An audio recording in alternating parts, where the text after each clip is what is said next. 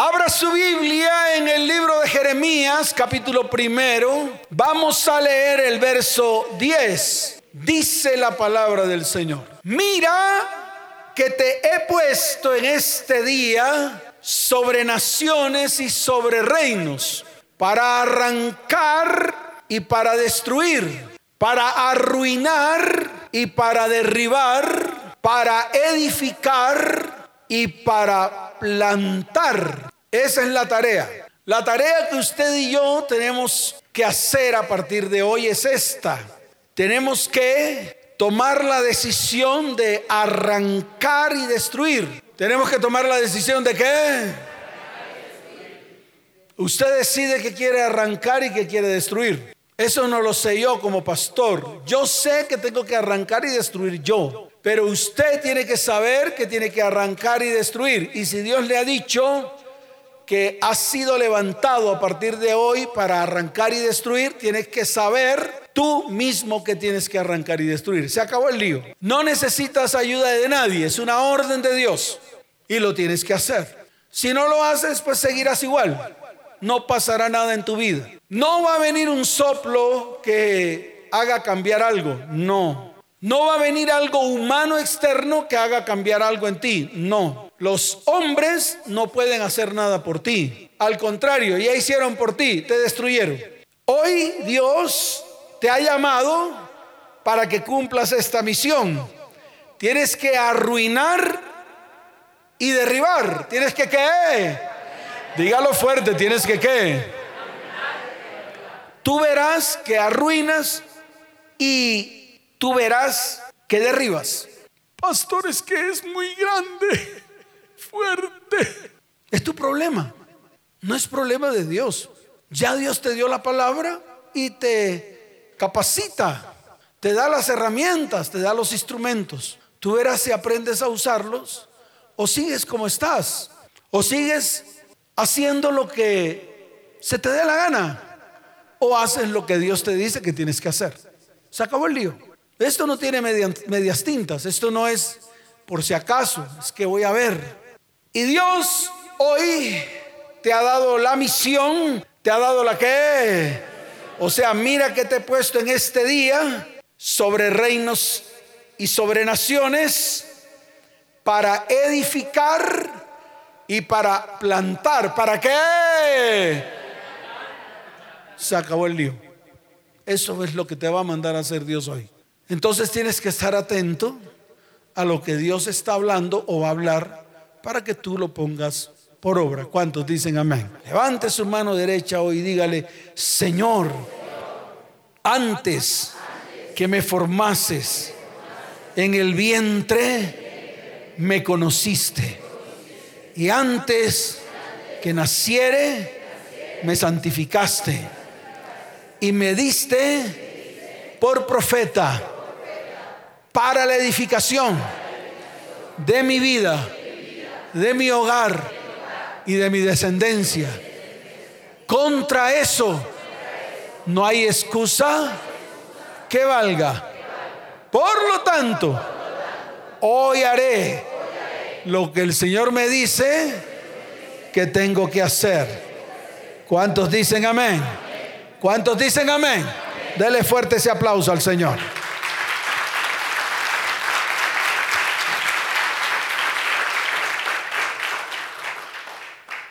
Nuestra relación con Dios tiene que ser una relación espiritual y nuestra comunicación con Él debe llevar consigo elementos espirituales.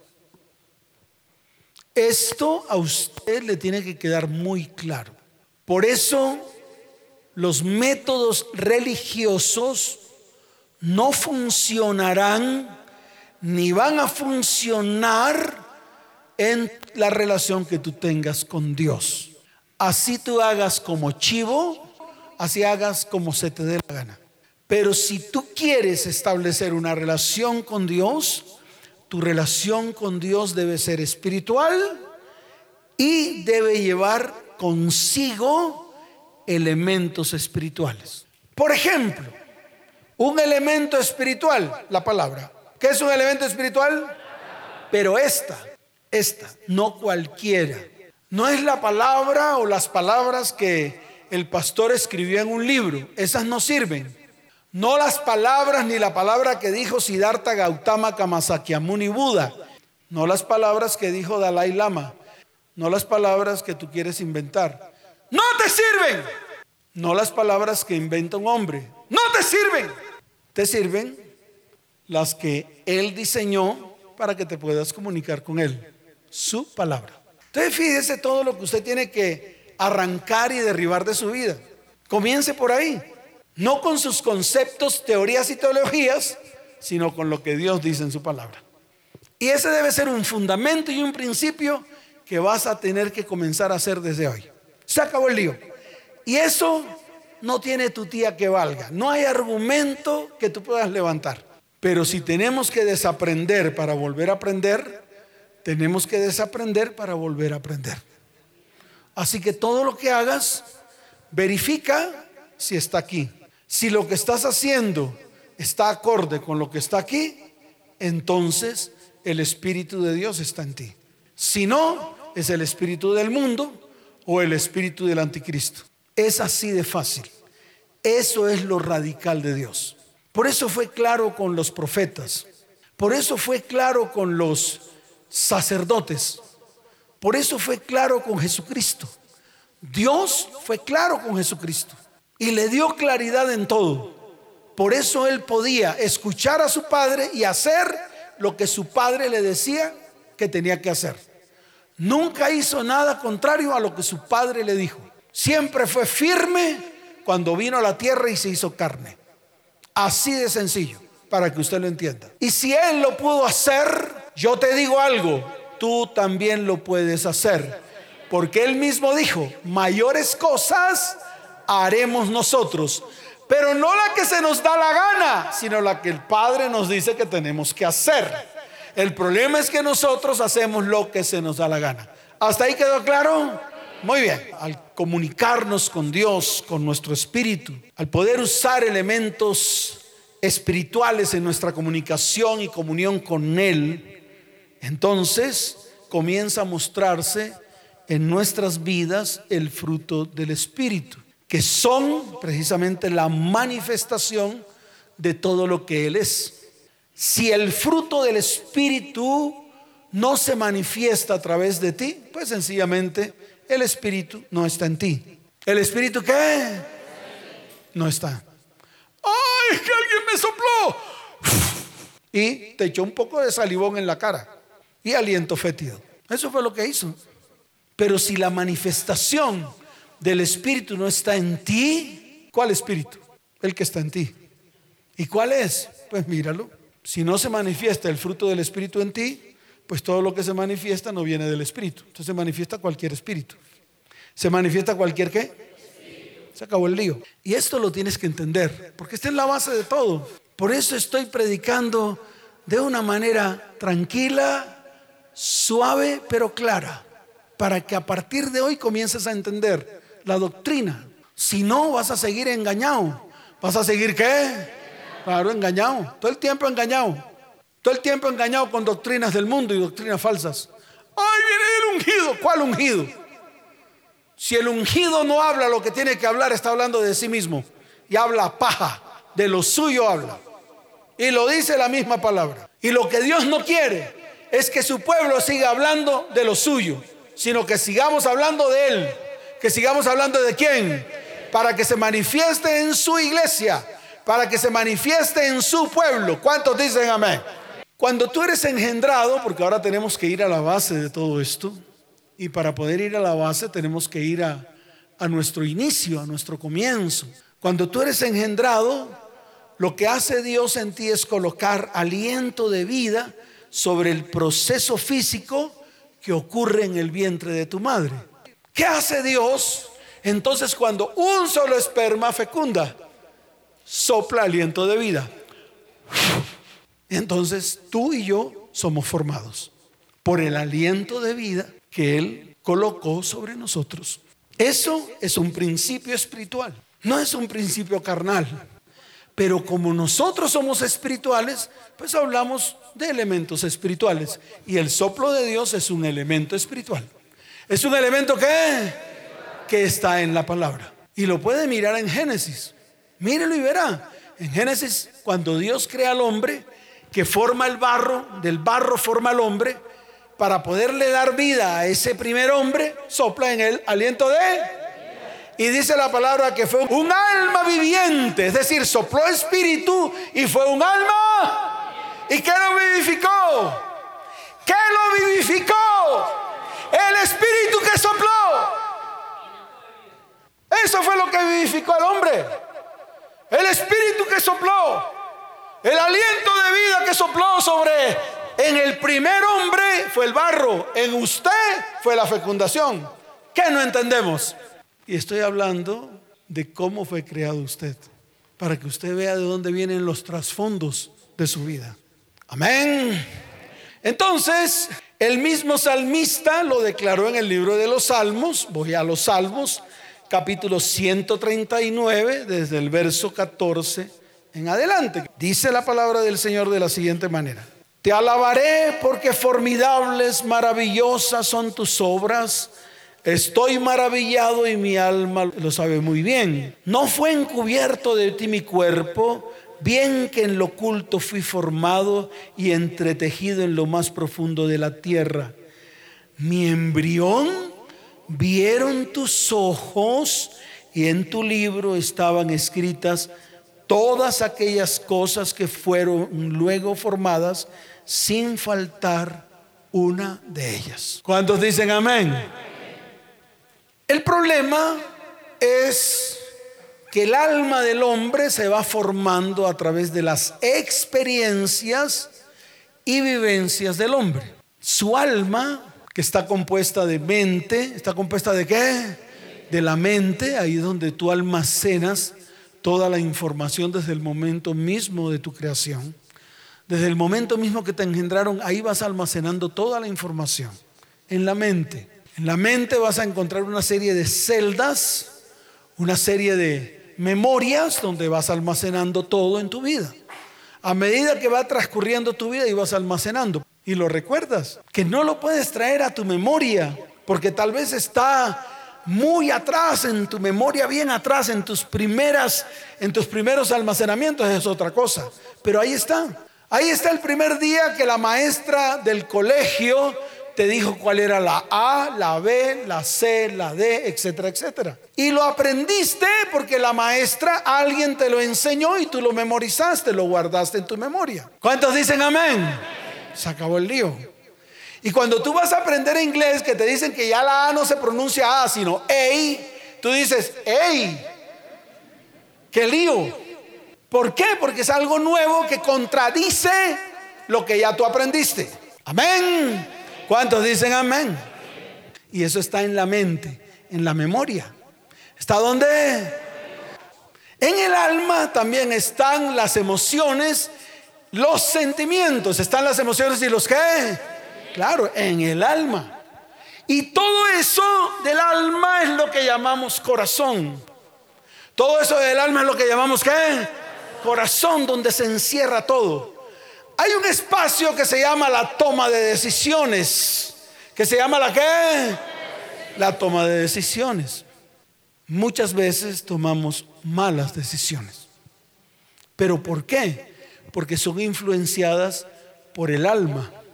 Muchas veces tomamos buenas decisiones porque son influenciadas por el espíritu.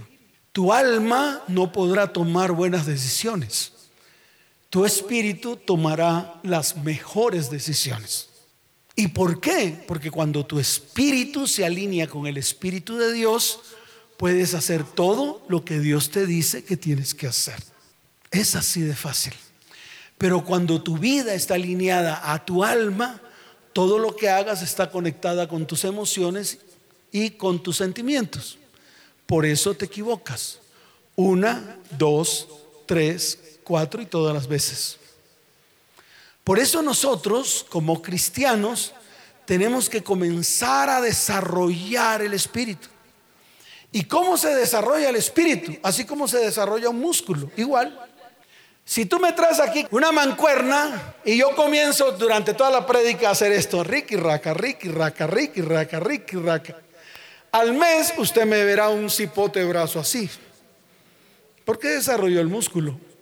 Y si lo hago en un solo brazo, usted me va a ver de allá deforme. Uy, el pastor tiene un cipote brazo derecho, pero un bracito chiquito izquierdo. ¿Por qué? Porque con la mancuerna comencé a hacer ejercicio solo en mi brazo derecho. Así como se desarrolla un músculo a través del ejercicio físico, así también se desarrolla el espíritu.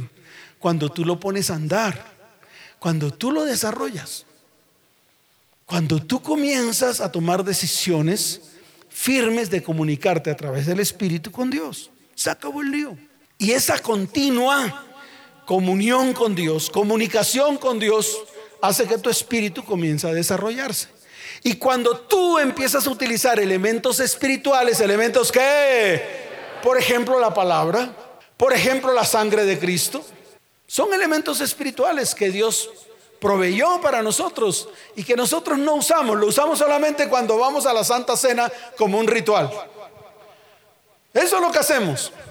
Lo usamos por agüero, que la sangre de Cristo me cubra. Agüeros, agüeros baratos, agüeros sortilegios. ¿Por qué? Porque utilizamos los elementos espirituales como un ritual, como un agüero más, como un elemento de agüero. Cuando el mismo Dios dijo que su pueblo nunca más viviría de los agüeros. Entonces, ¿cómo nosotros contradecimos lo que Dios dice en su palabra a través de nuestras costumbres y rituales? Se acabó el lío. Y eso usted lo tiene que entender. Lo mismo la palabra. Muchas palabras que usamos las usamos como agüeros. Solo agüeros.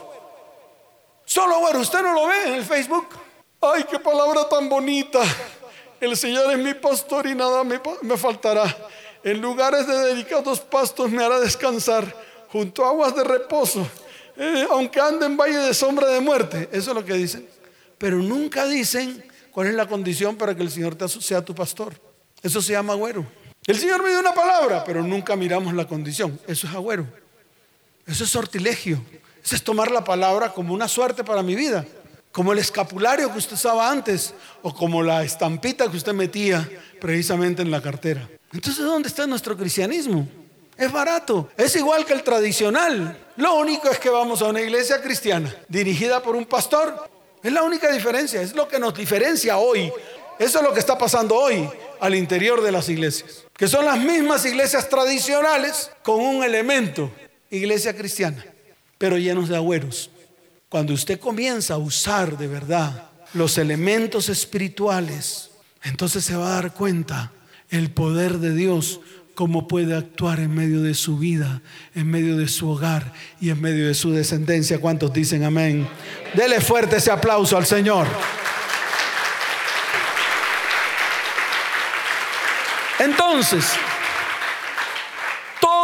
y escucha bien lo que has experimentado desde el momento en que fuiste engendrado hasta hoy, eso comenzó a formar tu alma. Todo.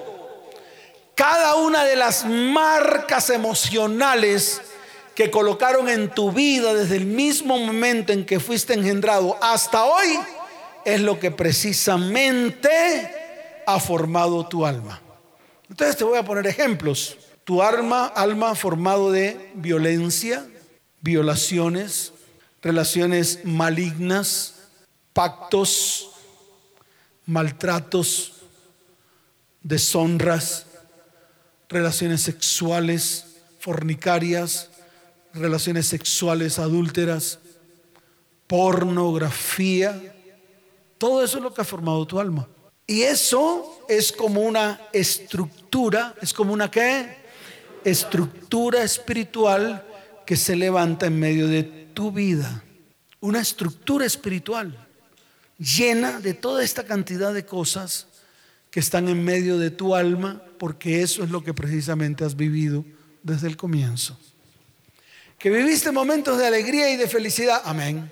Que las veces que tuviste relaciones sexuales la pasaste bien, amén que la vez que adulteraste la pasaste rico con la chimul, amén.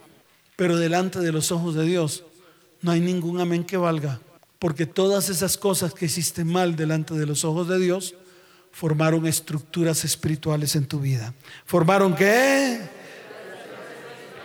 Espirituales en tu vida. Aquí la pregunta es clara, ¿cómo hago para derribar esas estructuras?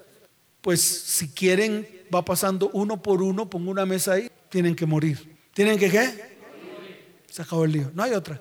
Por eso el mismo Jesús le dijo a Nicodemo, si no mueres y naces de nuevo, no pasa nada.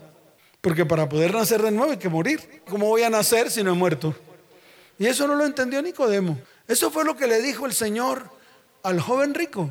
Si no dejas todas tus posesiones o todo lo que ocupa el primer lugar en tu vida y no mueres a eso, pues no puedes seguirme, no puedes vivir. No puedes vivir a mi lado, no puedes degustar, no puedes seguirme. Y eso es lo que el cristiano no ha entendido. Ese es el nuevo nacimiento que no hemos entendido. ¿Para qué? Para que esas estructuras no sean la base de tu vida. Porque son, siguen siendo y serán por siempre. Si no mueres, si no permites que tu alma sea regenerada por medio del Espíritu del Señor. Si no comienza el Espíritu a introducirse en tu vida, introduciendo el fruto en tu vida, para que lo pongas por obra. De lo contrario, nada va a pasar. Vas a seguir caminando en las mismas, cargada de emociones malsanas, cargada de pensamientos malsanos, cargada de o cargado de cantidad de cosas en tu vida que no te permiten avanzar y que toda la vida vas a vivir con ellas. Mire, hay personas que aún teniendo la edad que tienen, todavía cargan, tienen las cargas espirituales, emocionales de cuando eran niños, jóvenes, cuando se enamoraron la primera vez, cuando tuvieron sus relaciones sexuales, cuando tuvieron dinero, cuando comenzaron a manejar su economía, cuando empezaron a tener relaciones con personas. Y todavía viven de eso. Todavía tienen esa carga encima. Todavía los huesos ya son tan endebles que se les tuercen los huesos son tan endebles que qué? Claro, por la carga que llevan encima. Y eso no lo hemos entendido. Hoy vino una mujer de 37 años, simpática. Le dije, muéstrame tus dedos. Se les están torciendo. Le dije, dentro de muy pocos años no vas a poder enderezarlos, así que estás a tiempo. ¿Estás qué? Ella verá a ver si me para bolas o no. Ella verá a ver si lo que Dios le habló hoy lo hace o no. Si no lo hace, pues se le torcerán los dedos. ¿Por qué? Por la carga que lleva encima, que no le permite andar. Y lo puedo hablar a través de algo bíblico para que quede registrado como, como bíblico. La mujer encorvada, ¿la mujer qué? Dígalo fuerte, la mujer qué? Claro, la mujer encorvada. ¿Qué tenía la mujer encorvada? ¿Tenía algo físico? No, era una enfermedad. ¿Era una qué? Era una enfermedad. Imagínese usted, 18 años, creo que eran, cargando con esa curvatura en su espalda. Era tanto el peso que llevaba encima que se encorvó. Era tanto el peso que llevaba encima que qué? Se encorvó. Y eso no lo entendemos. Y eso que fue escrito en la palabra, y además de estar escrito en la palabra, el mismo Jesús lo habló, lo declaró. Él dijo, he visto tu enfermedad. Y cuando tocó su cabeza, le dijo, mujer, eres sana de tu enfermedad. Pastor, ¿dónde está eso? Lucas 13:11. Mírelo, vamos a leerlo para que usted lo vea y la palabra se le revele a su vida. Mire lo que dice la palabra en el libro de Lucas capítulo 13, verso 11. Dice, vamos desde el 10, dice, enseñaba Jesús en una sinagoga en el día de reposo. Ahí es donde le metemos la lupa y eso no es lo fundamental de la palabra. Lo fundamental de la palabra es lo que viene allí. Y había allí una mujer que desde hacía 18 años, ¿cuántos? tenía un espíritu de enfermedad. ¿Qué tenía esa mujer? Yo no entiendo por qué los cristianos dicen que los espíritus no entran a ellos. Si esta mujer estaba en una sinagoga, pero ahí estaba Cristo, ahí estaba Jesús parado, ahí estaba Jesús enseñando, estaba Jesús el mismo, no el pastor chichumeco que ustedes ven aquí enfrente, era Jesús el que estaba. Y la mujer estaba ahí. Y a lo mejor el sábado anterior, el que El sábado anterior no estaba Jesús, estaba el sacerdote. Y todos los sábados anteriores estaba el sacerdote, pero ninguno de ellos pudo hacer nada por la mujer encorvada. ¿Por qué? Porque siempre la veía con sus ojos físicos. Jesús la veía con sus ojos, claro, y veía la carga espiritual que había en ella. Se acabó el lío. Y eso es lo que usted tiene que comenzar a hacer para que pueda crecer. Hay cosas en su vida que no son naturales. Hay cosas en su vida que son espirituales y lo espiritual se combate en lo espiritual. ¿Dónde se combate lo espiritual? Claro, no con yuca, racacha, piña. No, no con rituales. No, con eso no se combate nada. No con técnicas humanas cristianas, porque ahora existe eso, técnicas cristianas humanas. Entonces está el psicólogo, el pastor, el líder y todos ellos mediante las técnicas cristianas humanas pretenden sanar algo que es espiritual. Lo espiritual, combátalo en lo espiritual. Y si lo espiritual tiene una raíz, pues tiene que ir a la raíz espiritual. Si lo espiritual tiene una raíz, entonces tiene que ir a dónde? Claro, no va a ir a los frutos. Usted corta el fruto y vuelve a nacer el fruto. Y el fruto tiene lo mismo que contenía el anterior que cortó. Y por eso usted tiene que mirar qué frutos está dando. ¿Está dando fruto de guasapera contaminada con pornografía? Ese es un fruto, contrario al fruto del Espíritu. Porque ¿qué tiene que ver Baal con Dios? ¿Qué tiene que ver Belial con Dios? ¿Qué tienen que ver los demonios con Dios? Dígame. Si todos, dice la palabra, que temblaban ante la presencia de Jesús. Temblaban. Le daba tembladera. Uy, ¿qué, quieres conmigo, Jesús Nazaret? Uy, hijo del Dios Altísimo. Temblaban. Y usted pretende que Dios esté en medio de su inmundicia. Si cuando había un inmundo temblaban ante la presencia de Jesús, entonces ¿quién dice la verdad? Yo no la digo, la dice la palabra. Y usted no puede ir en contra de lo que dice la palabra, ni usted ni nadie. Porque si alguien va en contra de lo que dice la palabra, ese es un anticristo. Entonces imagínense cuántos anticristos no hay ya. Esto lo tiene que entender. Por eso le digo, aquí nos reunimos los que queremos entender y poner por obra. Y los que dejan sus conceptos y teologías humanas a un lado. Y esto le tiene que quedar claro. ¿Y qué hizo Jesús? Pues no vio en ella la cipote curvatura que tenía. No vio el morrillo. ¿No vio el qué? Claro, se llama morrillo. Pero si el cipote morro, el cipote qué? O la cipote jiba que tenía aquí. Pero él no veía la jiba física. Él no veía el moño que tenía aquí. Él veía toda la carga espiritual que había caído sobre ella, sobre esa mujer, hasta tal punto que dijo, mujer, eres libre de tu enfermedad.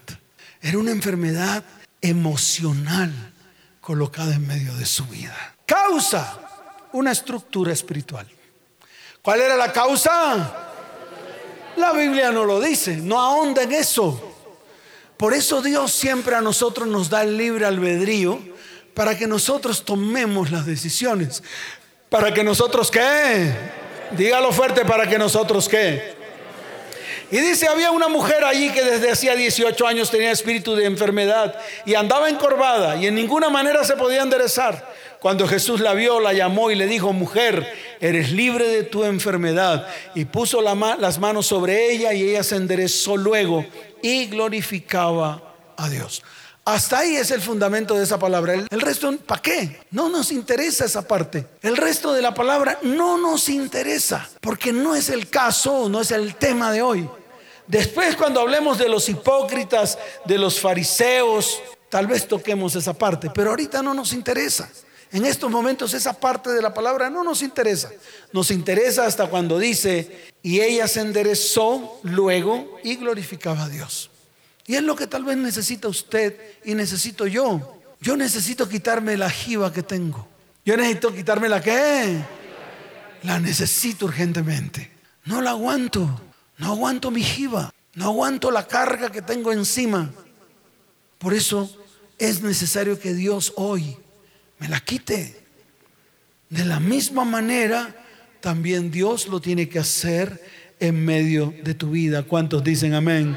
¿Cuántos dicen amén? Dele fuerte ese aplauso al Señor.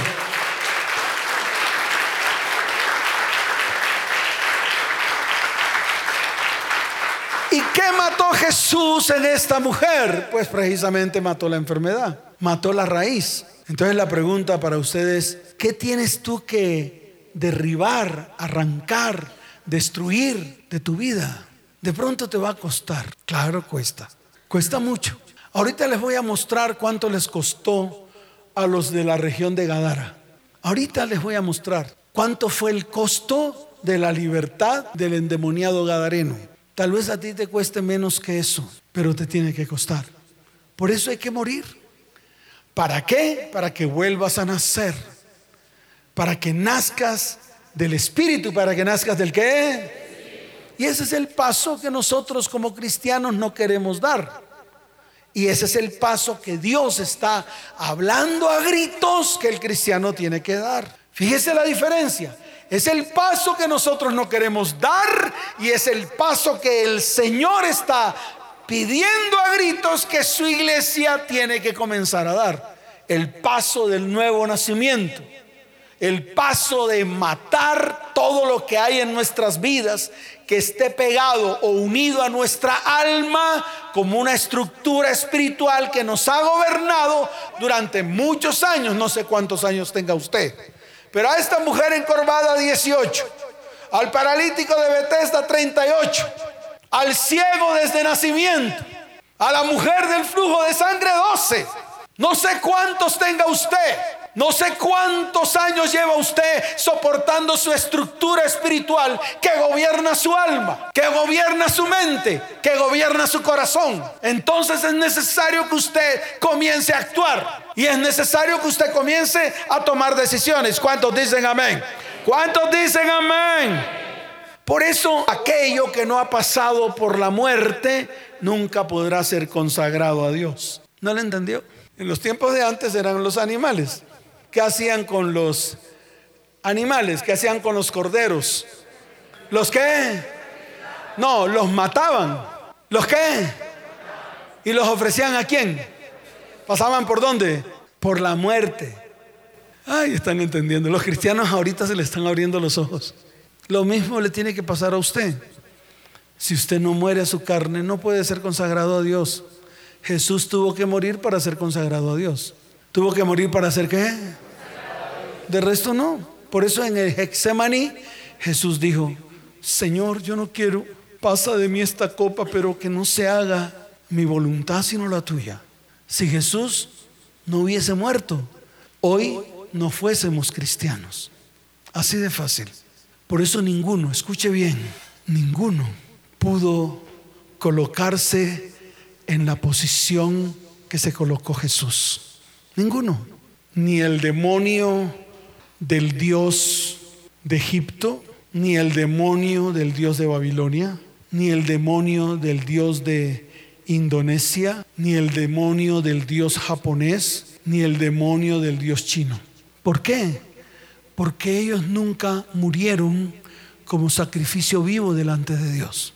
Mas Jesús murió en una cruz como sacrificio vivo delante de Dios el cual a través de su muerte fue consagrado a Dios.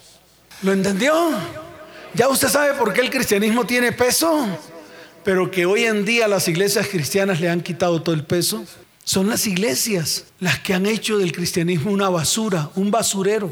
Son las iglesias y los que dirigen las iglesias los que han hecho del cristianismo algo fuera del contexto de Dios. Así de fácil, para que usted lo vaya entendiendo. Aquí queremos llegar a los fundamentos de la doctrina cristiana para que Dios comience a hacer cosas grandes en medio de este pueblo y este pueblo sea levantado como el remanente de Dios en este tiempo. ¿Cuántos dicen amén? Dele fuerte ese aplauso al Señor.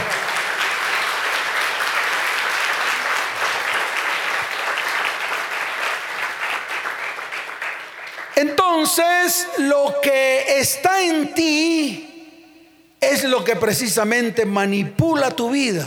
Lo que está en ti no nació en ti. Lo que está en ti fue adquirido por ti, por tu mente, por tu alma, por tus sentidos, por tu intelecto.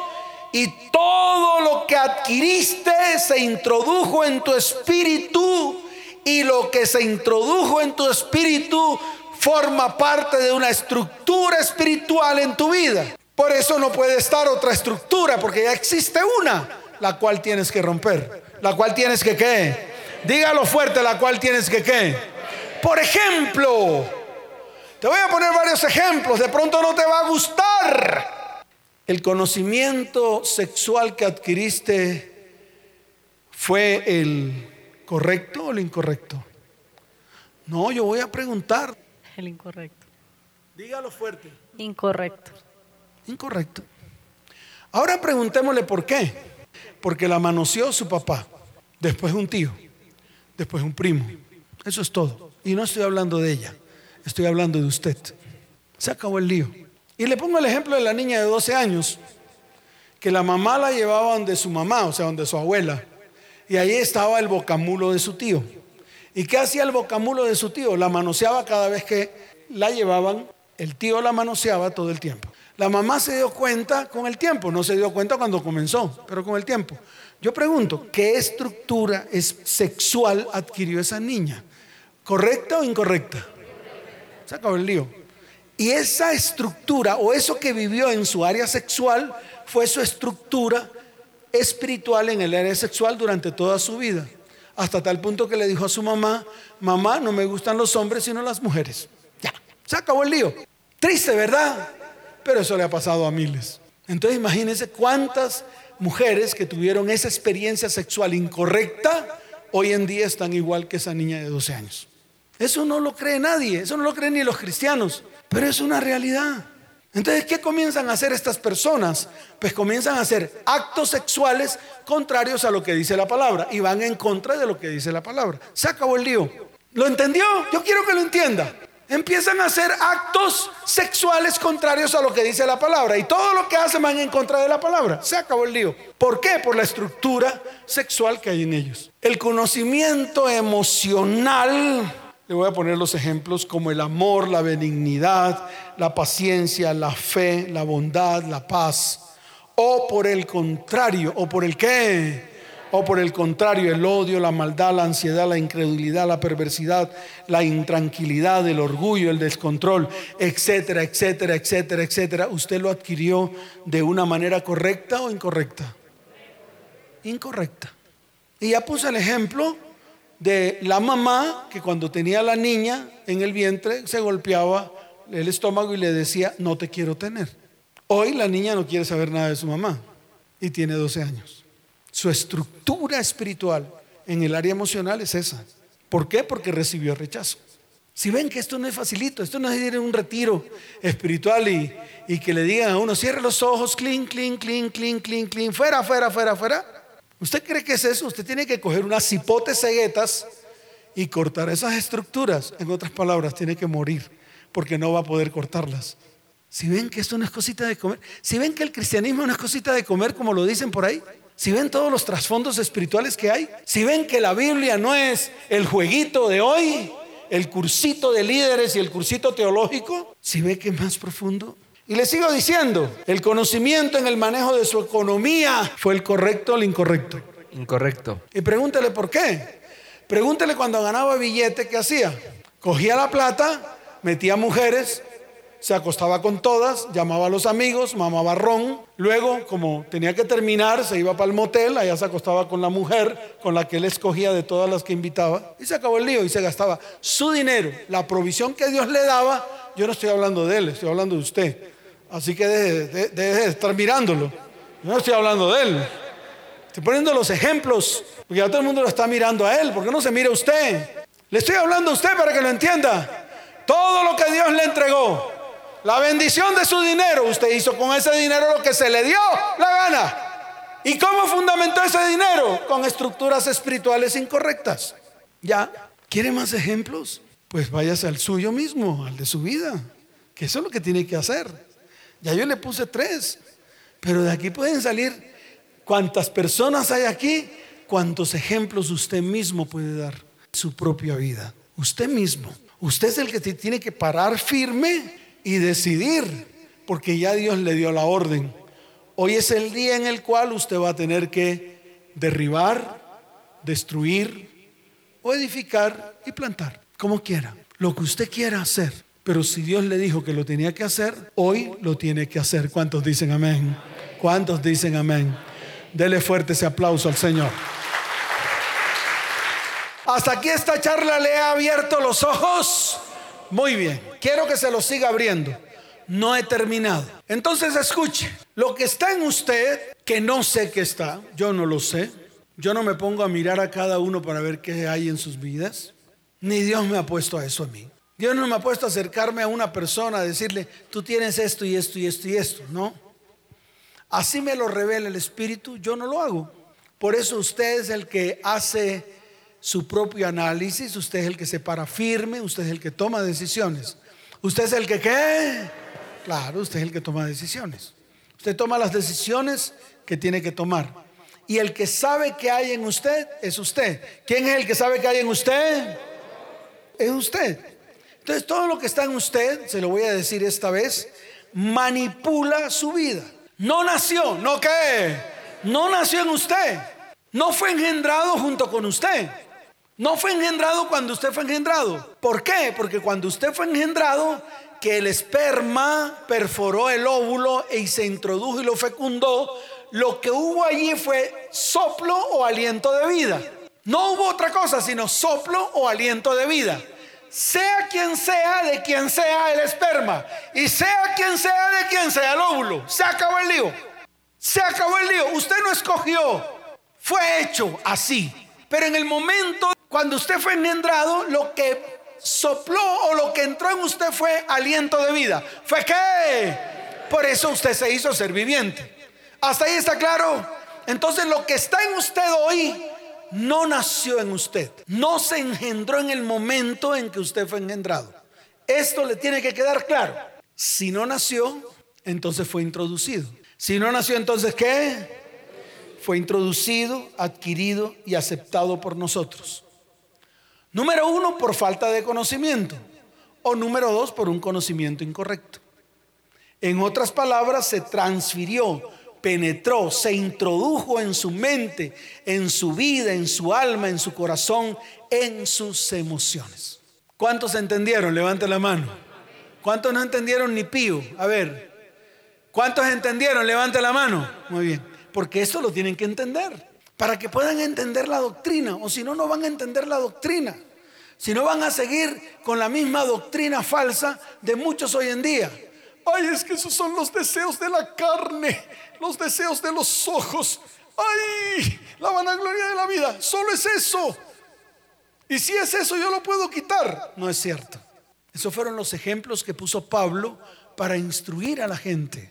Pero todos los deseos de la carne, los deseos de los ojos y la vanagloria de la vida están en su vida porque usted ya lo adquirió porque ya entró a su vida, está dentro de usted. Jesús, ¿quién lo llamó demonios? ¿Cómo lo llamó Jesús? Demonios. Mire su Biblia y verá que lo llamó demonios. Y además lo llamó demonios inmundos.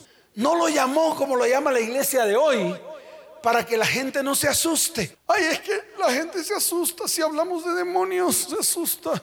¿Sabe una cosa? los demonios tienen que temblar ante la presencia de Dios. Se acabó el lío. Entonces, ¿de qué le asusta? Y si usted tiembla es porque esos demonios están en usted. Se acabó el lío. Por eso hay que seguir hablando como habla la Biblia. No como pretende hablar el hombre para suavizar la palabra, para que la gente esté cómoda. Yo no quiero que la gente esté cómoda. Yo quiero que la gente esté incómoda. Para que haga algo. Para que reaccione. Para que tome decisiones. Y se lo voy a mostrar en la palabra. Por ejemplo, en Lucas capítulo 4, verso 41. Claro es que lo tengo que fundamentar todo en la palabra. O si no me vuelvo un hereje, me vuelvo un qué. Claro, hablando paja. Mire lo que dice. También salían demonios de muchos. ¿Qué salían de muchos? También salían demonios de muchos dando voces y diciendo, tú eres el Hijo de Dios. Pero él los reprendía y no les dejaba hablar porque sabían que él era el Cristo. ¿Cuántos dicen amén? Lucas capítulo 9, verso 42. Dice la palabra. Voy a leer desde el 41 porque está bueno. El mismo Jesús hablando, diciendo, respondiendo Jesús dijo, oh generación perversa e incrédula, ¿hasta cuándo he de estar con vosotros y os he de soportar? Trae acá a tu hijo. Y mientras se acercaba el muchacho, el demonio, el que no el demonio, el demonio. Porque eso es lo que hacemos, cambiamos la palabra a nuestro acomodo. No el demonio, el demonio.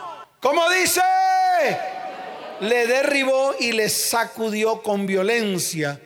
Pero Jesús reprendió el espíritu inmundo y sanó al muchacho y se, se lo devolvió a su padre. Y todos se admiraban de la grandeza de Dios. ¿Cuántos dicen amén? Lucas capítulo 8, verso 30. Y con esto finalizamos. Mire lo que dice la palabra. Y preguntó Jesús diciendo, ¿cómo te llamas? Y él le dijo, Legión, porque muchos demonios, muchos que habían entrado en él y le rogaban que no los mandase ir al abismo. Legión son 10 bloques de 600 personas o de 600 soldados. Por favor, en ese tiempo que Roma gobernaba Israel, las legiones eran conformadas por 10 bloques y cada bloque 600 soldados. Entonces usted, que es un experto matemático, dígame cuántos demonios había en este endemoniado seis mil. ¿Cuántos?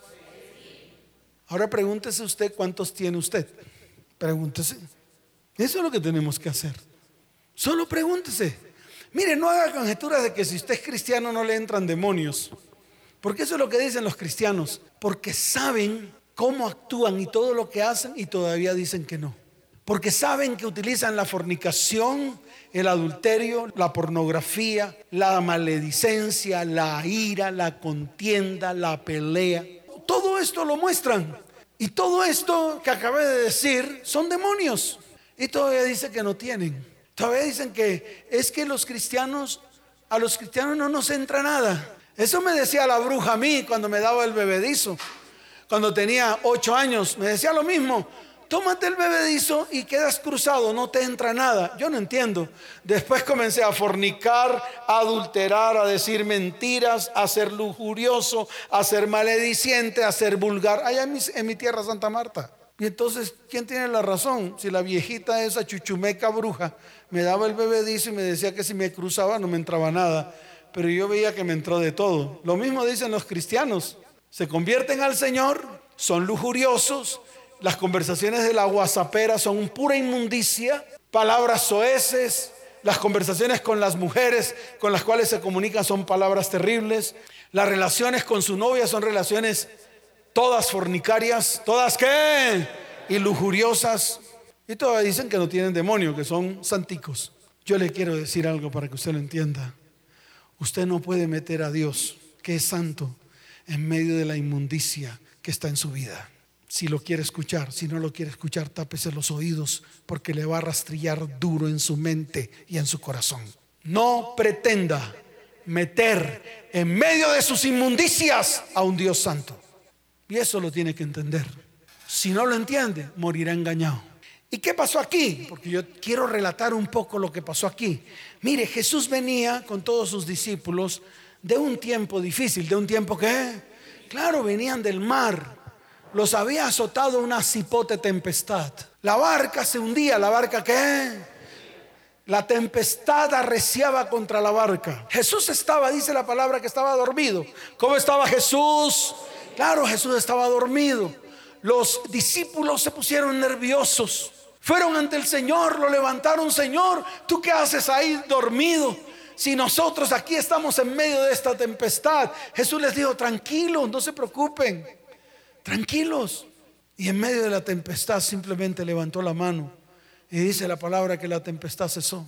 Y desembarcaron precisamente al otro lado, donde era la región de Gadara. ¿La región de qué? De Gadara. Ahí desembarcaron y apenas que desembarcaron, dice la palabra que vino un hombre. ¿Vino quién? Vino un hombre, un hombre de la ciudad endemoniado que hacía mucho tiempo no vestía ropa ni moraba en casa, sino en los sepulcros. ¿Dónde moraba? Yo le pregunto a usted, ¿en qué sepulcros está usted? Esa es la pregunta que se tiene que hacer. ¿En qué oscuridad está? ¿En qué sepulcro está? ¿Usted cree que cuando se refiere al endemoniado Gadareno, se refiere a un hombre común y corriente? Se refiere a usted. A todos los sepulcros en los cuales usted está. A todos los sepulcros en los cuales está su alma y su corazón, su mente. Y esa es la pregunta que le hace el Señor a la iglesia hoy. ¿En qué sepulcros está? ¿Y por qué no es capaz de levantarse e ir al Señor y declarar delante de Él en la cantidad de sepulcros que usted está? Y mire lo que dice la palabra. Este al ver a Jesús lanzó un gran grito y postrándose a sus pies exclamó a gran voz, ¿qué tienes conmigo Jesús, Hijo de Dios Altísimo? Te ruego que no me atormentes, te ruego que qué. ¿Sí ve? Todos los demonios que hay en medio de nuestras vidas, hogar y familia, tienen que temblar ante la presencia de Jesús, ante la presencia de Dios, ante la presencia del Señor. Pero eso no está ocurriendo en las familias. Usted sigue alcahueteando la maldad, la maldición, el pecado. Y déjeme decirle algo. Si en su casa hay de eso, es porque Jesús no está. Jesús qué? Porque si estuviera, estuviera limpia su casa, ¿de qué manera tiene que hablar el Señor a su pueblo? De manera bonita, no se preocupen, todos son salvos, tranquilos.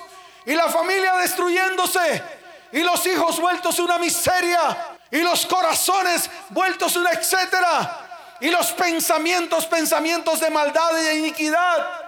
¿Usted cree que el Señor puede estar ahí? no está. Porque si estuviera, todos saldrían, todos fuesen expulsados. ¿Qué estaba haciendo Jesús? Mandando al espíritu inmundo que saliese del hombre, pues hacía mucho tiempo que se había apoderado de él. ¿Se había qué? Y le atacaba con cadenas y grillos. Yo le pregunto a usted qué cadenas y grillos hay en medio de su vida. Dígame. ¿Por qué no se para firme y diga, mis cadenas son estas, mis grillos son estos? Esto es lo que me tiene atado al mundo, esto es lo que me tiene atado en mi área sexual, esto es lo que me tiene atado en mi área emocional, esto es lo que me tiene atado en mi área física, esto es lo que me tiene atado en mi área económica, es esto. Y se para firme delante de Dios. ¿Y sabe lo que hace Él cuando usted se para con Él firme? Entonces se cumple lo que dice la palabra y dice la palabra, y le preguntó Jesús diciendo, ¿cómo te llamas? Y él le dijo, Legión, porque muchos demonios habían entrado de él y le rogaban que no los mandase ir al abismo. ¿Por qué hoy no mandamos esos demonios al abismo? Si Jesús proveyó la herramienta, el instrumento, la cruz del Calvario. Pero para que eso pueda hacerse, usted tiene que renunciar, tiene que morir, tiene que qué? algo le tiene que costar. ¿Algo que Mire, a, los del Gadara les costó lo que vale esa cantidad de cerdos que murieron. Cuando Jesús llega a tu vida, te tiene que costar. Cuando Jesús llegó a la región de Gadara, les costó una cantidad de cerdos. Dice que el hato se precipitó por un despeñadero al lago y los que apacentaban los cerdos cuando vieron lo que había acontecido huyeron y yendo dieron aviso en la ciudad y por los campos. No sé cuánto es un hato de cerdos o cuántas cabezas de cerdos es un hato. Pero eso fue lo que perdieron los de Gadara cuando Jesús llegó. Cuando Jesús llegue a su vida, usted tiene que perder algo. ¿Y sabe qué es lo que tiene que perder? Su propia vida. Para que Él entre en su vida y gobierne su vida. Si eso no ha ocurrido, su cristianismo es un cristianismo barato. Eso les costó lo de Gadara, dos mil cerdos, que es un hato de cabezas de cerdo. Entonces yo le sigo preguntando a usted, ¿qué tiene que perder? Su vida, sus ganas, sus deseos, todas las estructuras emocionales, sexuales, todas las estructuras físicas, su enfermedad, Todo lo que hay en medio de su vida lo tiene que, tiene que morir, tiene que perderlo. Usted no lo quiere perder porque le ha costado. ¿Le ha qué? Claro, le ha costado su dolor. Es que me ha costado todo lo que he vivido en mi vida. Me cuesta, me cuesta. ¿Cómo lo voy a dejar? Lo tengo que tener ahí para usarlo. Dado el caso, venga alguien a volverme a hacer lo mismo. Y eso es lo que pasa con usted. Mírenlo y verá. Le hacen daño y usted guarda todo ese daño para el próximo. Al comienzo el próximo es muy lindo con usted y usted con él. Al final usted vuelve a vomitar todo lo que el anterior y el anterior y el anterior y el anterior le dejaron en su alma. Lo vomita sobre el próximo. Y como el próximo se va, termina vomitándolo en sus hijos. Y entonces sus hijos quedan contaminados de por vida. Si no le cabe en la cabeza, asómese a su vida. Asómese a su casa, asómese a su familia. Si no le cabe a los pastores de este siglo, asómense a sus vidas, a sus familias y a las familias de la iglesia que están pastoreando. Y se darán cuenta que nada de lo que se ha dicho aquí, que está escrito en la palabra, tiene un ápice de mentira. Todo está escrito. Todo está qué? Dígalo fuerte, todo está qué? Todo está escrito. Dele un fuerte aplauso al Señor. Arrancar todo lo que hay en medio de nuestras vidas, de todo lo que hemos adquirido desde el momento mismo en que fuimos engendrados, no es fácil. No es de larín larán, no es de un soplo ni es de un retiro espiritual. Hay que cavar y ahondar, buscar la raíz y el fundamento y comenzar a ir delante de Dios para renunciar a Él y morir a Él. Todo lo que está ocurriendo en su vida, se lo digo, tiene una causa. No vino porque sí, fue adquirido, fue metido, fue introducido en tu vida, todo. Todo, hasta tu manera de hablar, de pensar, todo, hasta la manera como tú tienes relaciones sexuales, todo fue introducido. Todo. Hasta tu manera de manejar tu dinero. Todo tus enfermedades, todo. Hoy les llaman disque enfermedades huérfanas. Enfermedades huérfanas porque no hay causa. Mas yo sí le digo la causa, causa espiritual. ¿Causa qué? Se acabó el lío. No es que sea una enfermedad huérfana, es que detrás de esa enfermedad hay una causa espiritual. Hay una estructura espiritual que la gobierna. Hay una estructura espiritual que la sostiene. Su ruina, hay una estructura espiritual que la sostiene. Por eso usted dice, ¿por qué no puedo ser próspero? Porque la estructura espiritual está ahí. Su manera de, de demostrar sus emociones es una estructura espiritual suya en su vida. Hasta su estructura espiritual. Yo desde pequeño vi la brujería y la hechicería, por eso sé qué es eso. Por eso lo conozco bien. Visitaba a los brujos con mi mamá. Sé con qué demonios trataba en ese tiempo. Por eso les digo, no tomen la vida cristiana como algo elemental, como un juego. No. Tiene un trasfondo espiritual muy grande que Jesús lo dejó en todo el tiempo que estuvo en la tierra, pero que nosotros los cristianos nunca lo hemos entendido. Mas ahí está la revelación de la palabra. Levante su mano derecha, colóquese delante de Dios y miren cada una de sus áreas que fue introducido. Tal vez esta noche no tengamos el tiempo, pero yo le quiero decir algo. Comience a crecer espiritualmente y comience a hablar con Dios. Tiene todo el tiempo del mundo de aquí en adelante y tome decisiones y ordene todo lo que está desordenado en su vida. Eso es lo que tiene que hacer. No permita más que todo lo externo, toda la carne y todo lo que el mundo le da y le ofrece, usted sea el basurero del mundo, donde el mundo deposita toda la inmundicia en su vida. Ya basta, corte con eso, porque esa es la puerta que usted abre para que entren a su vida cantidad de estructuras espirituales. Dios proveyó la cruz. ¿Qué proveyó Dios? Cierre sus ojos y dígale, Señor, hoy me arrepiento. Me arrepiento de todo lo que he hecho mal delante de tus ojos en todas las áreas de mi vida. Señor, sé que he contaminado mi vida, mi casa, mi hogar y mi descendencia.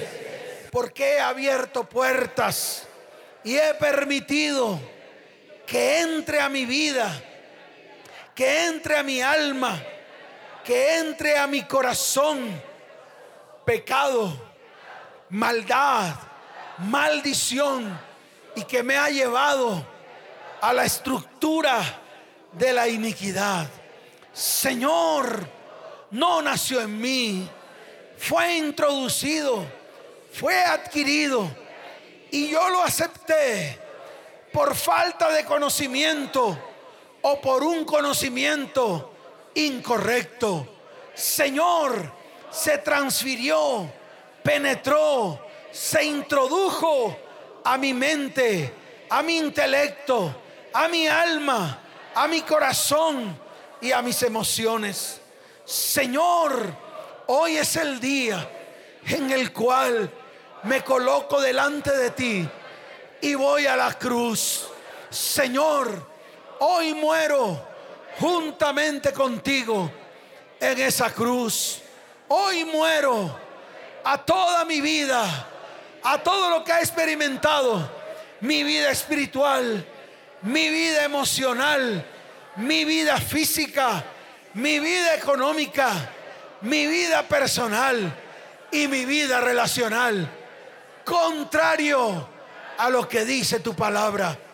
Padre, hoy es el día en el cual comienzo un proceso de sanidad, de libertad en mi vida, en mi casa, en mi hogar y en mi descendencia. Y hoy lo llevo a la cruz. Señor, hoy lo llevo a la cruz. Padre, hoy me has dado una promesa. Señor, me has puesto en este día sobre reinos y sobre naciones. Padre, hoy me has dado la autoridad, la autoridad en mi vida, en mi hogar y en mi descendencia. Y hoy tomo esa autoridad para arrancar y para destruir toda estructura espiritual por medio del instrumento que tú proveíste desde el comienzo, la cruz del Calvario. Señor, hoy me has dado la autoridad para arruinar y para derribar toda estructura espiritual con el instrumento que tú proveíste en la cruz del Calvario. Señor, y hoy me has dado la autoridad para edificar y para plantar. Padre, anhelo que tu Espíritu Santo sea el que guíe mi vida. Que tu Espíritu Santo sea el que guíe mis pasos para que el fruto del Espíritu comience a manifestarse en mi vida, en mi hogar y en mi descendencia. Aparto de mí toda estructura religiosa, toda estructura cargada de religiosidad, toda estructura cargada de la doctrina del mundo, toda estructura cargada de la doctrina mundana y lo llevo a la cruz y se destruye en el nombre de Jesús. Y hoy edifico, edifico y planto la doctrina de Cristo en medio de mi vida en medio de mi hogar y en medio de mi descendencia. En el nombre de Jesús. Amén. Y amén. Dele fuerte ese aplauso al Señor.